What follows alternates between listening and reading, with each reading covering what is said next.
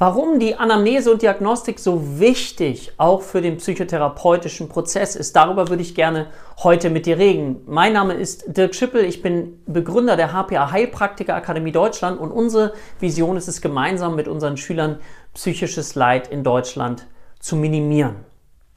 Und ich würde dich gerne einladen, mit mir diesen Gedankengang mal mitzugehen. Ich bin davon überzeugt, dass wenn wir eine fundierte Anamnese und Diagnostik machen, wir dann darauf auch bestmöglich den Therapieplan, also die Psychotherapie aufbauen können. Ich gebe dir mal ein Beispiel dazu und zwar fällt mir gerade ein Patient ein. Ja, ich denke an einen Patienten, der zu mir gekommen ist und er kam zu mir, weil das ist das, was er mir gegeben hat an Vorinformationen aufgrund von massiven Schlafstörungen. So, dann lass uns mal überlegen. Jetzt, wenn wir das Thema Schlafstörung mit einbeziehen. Okay, Schlafstörung. Woran denkst du da vielleicht? Vielleicht kann ich dich mal mit hineinnehmen, wenn du dir vorstellst, dass du einen Patienten vor dir hast, der unter Schlafstörung leidet. Dann ist es doch erstmal sehr wichtig, dass wir uns genau dieses Thema auch anschauen. Ich hoffe, da gibst du mir recht. So. Also das heißt, wir können, ich nenne das bei uns in der Anamnese und Diagnostik immer ein sogenanntes Inhaltselement. Ja, wenn dich das interessiert, schau gern mal unten auch in die Infobox, was wir dazu alles anbieten, ähm, damit du ein Gefühl bekommst, wie wichtig Anamnese Diagnostik ist, wenn du das noch nicht in deiner Ausbildung auch mit vernünftig implementiert hast. Inhaltselement bedeutet, dass ich eine ganze Reihe an Fragen habe, die ich in meinem Kopf habe, wenn mir mein Gegenüber, mein Patient zum Beispiel so etwas signalisiert, ich habe Schlafstörung. Dann ist es ja jetzt, ich mache mal nur einen kleinen Auszug daraus, wichtig, zu schauen, okay, Schlafstörung. Warum kann jemand nicht schlafen? Wir haben ja verschiedenste Schlafstörungen auch kodiert im ICD-10, dort im Klassifikationssystem. Wir haben zum Beispiel die Insomnie, wir haben die Hypersomnie, also ein zu viel an Schlaf, ne? Insomnie, ein zu wenig an Schlaf, Schlaf-Wach-Rhythmusstörung. Also denk mal an diejenigen, die zum Beispiel auch unter hm, Schichtarbeit leiden und ihren Schlafrhythmus so stark verschieben, dass sie eben auch nicht mehr richtig schlafen können.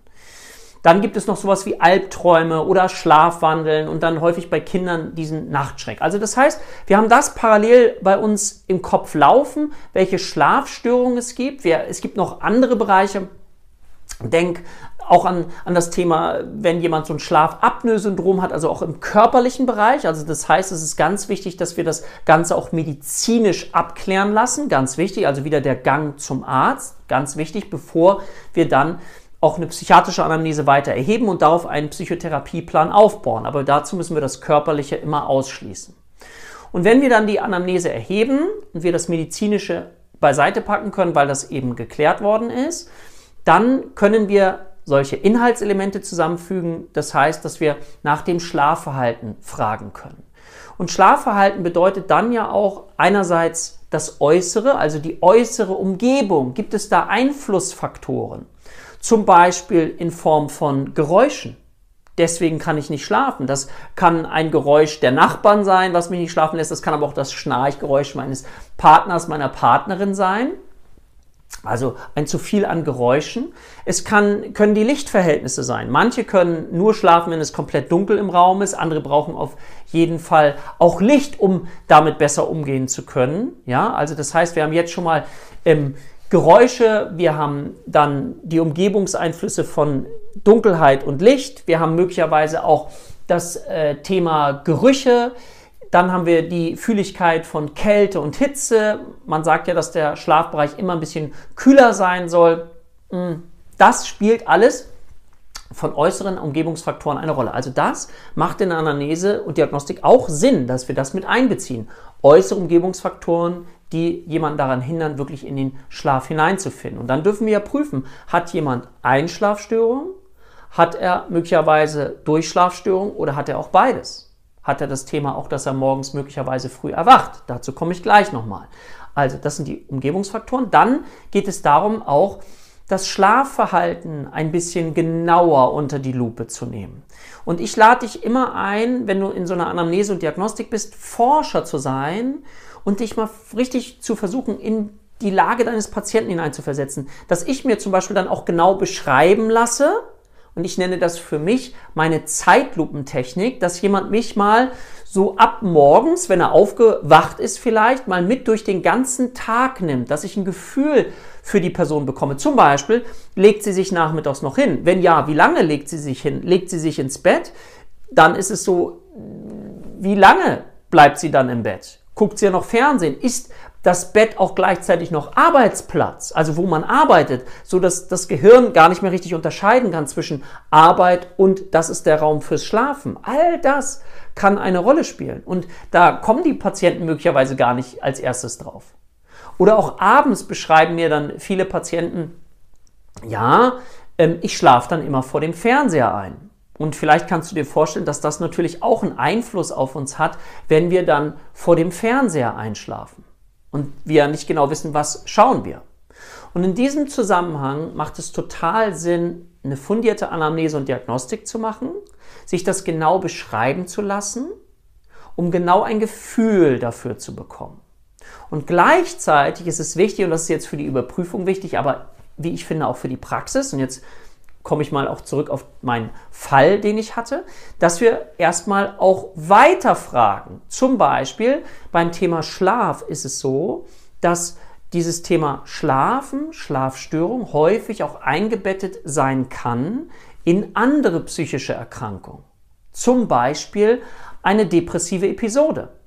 Ja, also bei einer depressiven Episode klagen auch viele über diese Schlafstörung, über dieses morgendliche Früherwachen, gleichzeitig mit diesem gepaarten Morgentief, also die Stimmung ist morgens schlechter. Gleichzeitig ist es so, dass es natürlich auch im Rahmen von Angsterkrankungen dazu kommen kann, dass jemand nicht mehr richtig schlafen kann. Also beispielsweise stell dir jemanden vor, habe ich auch schon in der Praxis gehabt, der unter Panikattacken leidet und zwar nächtliche Panikattacken, sodass da eine richtige Angst auch entstanden ist, die Angst vor der Angst, die Angst, dass sich eine Panikattacke im Schlaf wieder entwickeln könnte. Kannst du dir vielleicht vorstellen, wie schwierig das ist, jetzt in das Gefühl von Loslassen zu kommen? Wie soll ich da loslassen? Und deswegen ist es so wichtig, dass wir ganz weiter versuchen zu erfragen, um noch mehr und mehr Informationen zu bekommen. Oder in diesem Fall gab es noch eine Thematik, dass die Person seit ungefähr 40 Jahren auch noch Cannabis konsumiert, also Marihuana in Form von verschiedensten Darreichungsformen. Und auch da spielt das eine Rolle, natürlich zu schauen, okay, wie, dann sind wir im Bereich Drogenanamnese, Alkohol, Medikamente. Und da müssen wir dann auch genau prüfen, warum macht jemand das, in welcher Menge tut er dies, wie oft tut er das. Also besteht schon eine Abhängigkeit für dieses jeweilige Phänomen, wenn Abhängigkeitskriterien für diese Substanz beschrieben sind. Dass das natürlich auch einen Einfluss hat, gehe ich von aus, dass das nachvollziehbar ist, wenn ich bestimmte Drogen zu mir nehme. Viele versuchen dann ja eben noch ruhiger zu werden. Das ist der Grund, warum sie dann zu einer Droge greifen, um sich zu beruhigen. Und dann ist jetzt wieder die Frage, beruhige ich mich, damit ich besser schlafen kann? Beruhige ich mich, weil ich Ängste habe? Und schon merkst du, dass wir auch in der Praxis in verschiedensten Feldern unterwegs sind. Jemand kommt und sagt, ich kann nicht schlafen und hat das Gefühl, ja, ich muss was machen. Und wenn wir dann tiefer hineingehen in die Anamnese und Diagnostik, blättern sich weitere Dinge auf, die dann aber ganz wichtig und natürlich auch entscheidend sind für den weiteren Verlauf. Und deswegen nochmal meine Einladung, wirklich Forscher zu werden und einerseits das isolierte Phänomen genau zu betrachten, um dann eben zu schauen, okay, gibt es aber im Rahmen von anderen psychischen Erkrankungen das auch noch? Und wir sprechen ja auch von dem Begriff der sogenannten Komorbiditäten. Ich weiß nicht, ob du noch weißt, wir haben diese Begriffe Differentialdiagnose, also das heißt, was könnte es noch sein? Das ist die eine Frage, die wir uns stellen können. Aber auch Komorbidität, was kommt noch mit dazu? Ja, ich habe es vorhin gesagt, eine isolierte Schlafstörung ist eher selten sondern sie ist häufig eingebettet eben auch in andere psychische Erkrankungen. Und wenn dann mehrere Dinge zusammenkommen, ich schlafe vorm Fernseher ein, ich nehme dann möglicherweise noch Drogen, dann siehst du äh, die Dinge, an denen man auch arbeiten kann. Und wie wichtig das ist, dann erstmal zum Beispiel das Thema Rituale anzugehen. Und ein ganz wichtiger Aspekt, den ich dir gerne noch mitgeben möchte, ist, dass stellen wir uns mal ganz kurz vor, jemand hat eine depressive Episode und hat das Schlafproblem. Und wir wissen, Schlafen ist ein wesentlicher Faktor auch für Regeneration. Und natürlich können wir, und das macht total Sinn, an dem Thema Schlafen arbeiten, um auch die Erleichterung zu erfahren. Aber was uns nicht durchrutschen darf, ist dann eben die depressive Episode, weil es dann eben wichtig ist und sinnhaft ist, eben an dieser depressiven Episode zu arbeiten. Das heißt, in unserem Psychotherapieplan sollte nicht nur das Thema Schlafstörung vorkommen, dass, wenn wir das schnell bewältigen können, eine erste Erleichterung verschaffen, dann ist die Compliance natürlich höher. Das heißt, die Mitarbeit des Patienten ist motiviert. Das heißt, wir sollten schon immer gucken, was kann dem Patienten jetzt schnellstmöglich als erstes helfen, um erstmal eine Symptomlinderung zu verschaffen. Um dann aber zu schauen, okay, was dominiert denn dahinter eigentlich das klinische Bild? Das ist genau das gleiche Phänomen, wenn jetzt zum Beispiel jemand Alkohol trinkt und wir identifizieren ihn im Sinne der Trinkertypen, jetzt mal nach Jelinek, als Konflikttrinker, dann ist es wichtig eben zu schauen, was ist dahinter? Und wie können wir den ursprünglichen Konflikt angehen, so dass die Chance eben besteht, dass das Trinken dann nicht mehr im Vordergrund gestellt werden muss, sondern dass ich es selber schaffe, Konflikte erfolgreich zu bewältigen, so dass ich nicht diese Kompensationsstrategie oder diese Coping-Bewältigungsstrategie suchen muss in Form des Alkohols. Aber es ist ja erstmal, und das signalisiere ich meinen Patienten auch verständlich, dass wenn jemand ein Problem hat, dass er zu dieser Art von Bewältigungsmöglichkeiten sucht, die er kennt. Und das ist dann zum Beispiel eine Substanz. Und dann sage ich zu meinen Patienten aber, ähm, ich kann das verstehen. Also ich versuche das wirklich sehr wertschätzend rüberzubringen. Das ist, wenn ich in so einer Situation bin, was mache ich dann? Dann greife ich zu dieser Art von Bewältigungsstrategien und dann hole ich mir aber die, die Erlaubnis auch ab. Ich hoffe, Sie stimmen mir zu, dass es nicht die beste Bewältigungsstrategie ist, weil es mit erheblichen Nachteilen zusätzlich verbunden ist. Ein paar haben Sie mir auch schon beschrieben. Und deswegen lade ich Sie ein, gemeinsam mit mir, wenn Sie mögen, mal zu schauen, welche alternativen Bewältigungsstrategien gibt es. Und da stimmen die Menschen auf jeden Fall immer zu, weil sonst wären sie ja auch nicht in meine Praxis gekommen, um sich von mir Hilfe zu holen. Und so siehst du, wie ich finde, diese unglaublich spannende Materie, dass wir aber das Wissen haben dürfen über auch das Thema Schlafstörung, über Interventionen im Bereich von Schlafstörung, spielt absolut eine Rolle. Aber wir dürfen eben, und das ist, kennzeichnet eben auch Psychotherapie, schauen, okay, was dominiert das klinische Bild? Gibt es eine andere Ursache, die noch dahinter steht? Gibt es eine Komorbidität? Gibt es weitere Störungsbilder, die möglicherweise ursächlich hier in Zusammenhang zu bringen sind? Und dann ist es wichtig, dass wir das auch mit einbeziehen in unseren Psychotherapieplan. Und das macht Sinn aus meiner Sicht, das gut aufzuschreiben, damit man dann ja wirklich eine, eine Kette hat eines Therapieplans, der auch für unser Gegenüber aus meiner Sicht eben gut nachzuvollziehen ist. Weil dann haben wir die Mitarbeit des Patienten und dann macht die Arbeit aus meiner Sicht riesengroße Freude.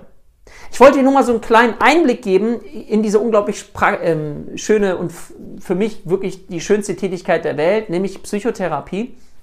Wenn dir das Video gefallen hat, du gerne mehr Praxistalk auch gerne hören möchtest, gib dem Ganzen noch bitte einen Daumen nach oben und äh, abonniere den Kanal, das ist völlig kostenfrei. Schreib einen Kommentar rein, wenn du noch Fragen hast, dann beziehe ich das gerne mit ein. In diesem Sinne, ich freue mich auf bald auf dich und sage für heute Tschüss, dein Dirk.